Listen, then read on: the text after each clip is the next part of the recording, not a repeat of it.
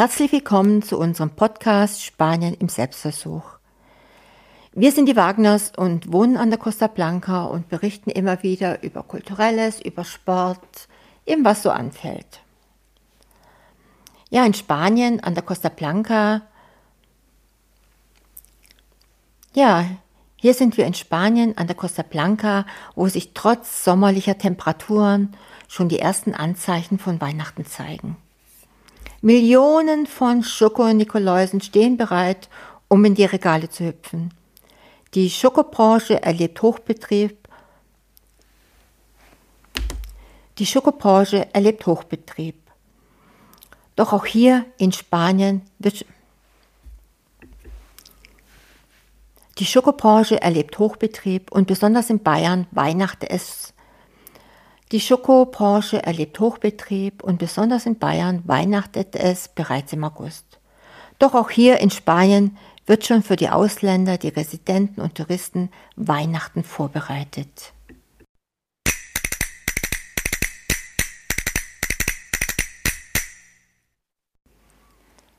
Ja, das klingt vielleicht verrückt, aber es ist tatsächlich normal. Die Schokonikoläuse werden bereits in riesigen Mengen produziert, verpackt und mit speziell gekühlten Lastwagen quer durch Europa geschickt. Die Schoko-Nikolaus-Branche hat also jetzt schon stressige Zeiten und das jetzt schon seit vier Monaten.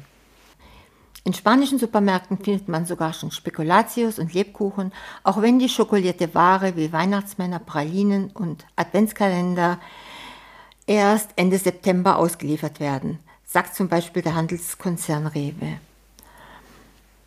Die Firma Brunner aus Glonn vertreibt ihre Schokoformen weltweit, von Südamerika bis zur Mongolei. Die Produktpalette ist riesig und in Schokokreisen ist Weihnachten ein gigantisches Geschäft. Der Handel mit Schokolade macht laut dem Marktforschungsinstitut Nielsen einen Umsatz von 106 Millionen Euro. Manche mögen es vielleicht kaum glauben, aber es gibt sogar schon ein neues Produkt, das ganzjährig zum Einsatz kommen kann. Die eierlegende Wollmilchsau der Schokoformenszene. Ein Weihnachtshase. Aber nicht nur Schokolade dominiert die Weihnachtszeit. In Spanien gibt es auch traditionelle Leckereien wie Turron. Bereits im November kann man sie in verschiedenen Sorten in jedem Supermarkt finden. Turron sind süße Tafeln, die man am ehesten mit türkischem Nougat vergleichen kann. Es gibt harten Turon mit ganzen Mandeln und weichen Turon wie den Klassiker Turon de Gijona. Heutzutage gibt es jedoch viele Varianten von Schokolade bis zu Oreo-Keks gefüllt. Und dann haben wir noch die Polvorones und Mantecados. Meine persönlichen Favoriten. Die Polvorones sind nicht nur super lecker, sondern machen auch noch Spaß.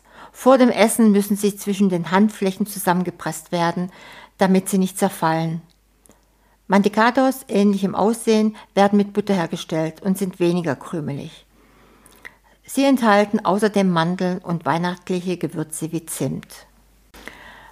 Ähnlich wie in Deutschland darf auch in Spanien zur Weihnachtszeit das Marzipan nicht fehlen. Besonders beliebt sind das Mazapan de Soto aus Rioja und Toledo. Das Marzipan hat seinen Ursprung in der Zeit der Muslime und hat noch immer einen arabischen Einfluss. Eine weitere süße Delikatesse zur spanischen Weihnachtszeit sind die Frutas confitadas, kandierte Früchte. Ähnlich wie in Deutschland findet man sie auf verschiedenen Weihnachtsgebäcken, wie dem Roscon de Reis, einem mit Creme gefüllten Kranz, der jedes Jahr am 6. Januar serviert wird. Der 6. Januar ist auch der Tag, wo die Kinder ihre Geschenke von den heiligen drei Königen bekommen. Der Kandierungsprozess der Confitadas erfolgt, indem den Früchten Wasser entzogen wird und Zucker hinzugefügt wird. Und das sorgt für die anschließende Süße der Früchte. Das war unser Blick auf die süßen Seiten der spanischen Weihnachtszeit. Wir hoffen, euch hat die Reise durch die Welt der Schokolade und traditionellen Leckereien gefallen. Bis zum nächsten Mal und frohe Weihnachten, auch wenn es noch ein paar Wochen hin sind.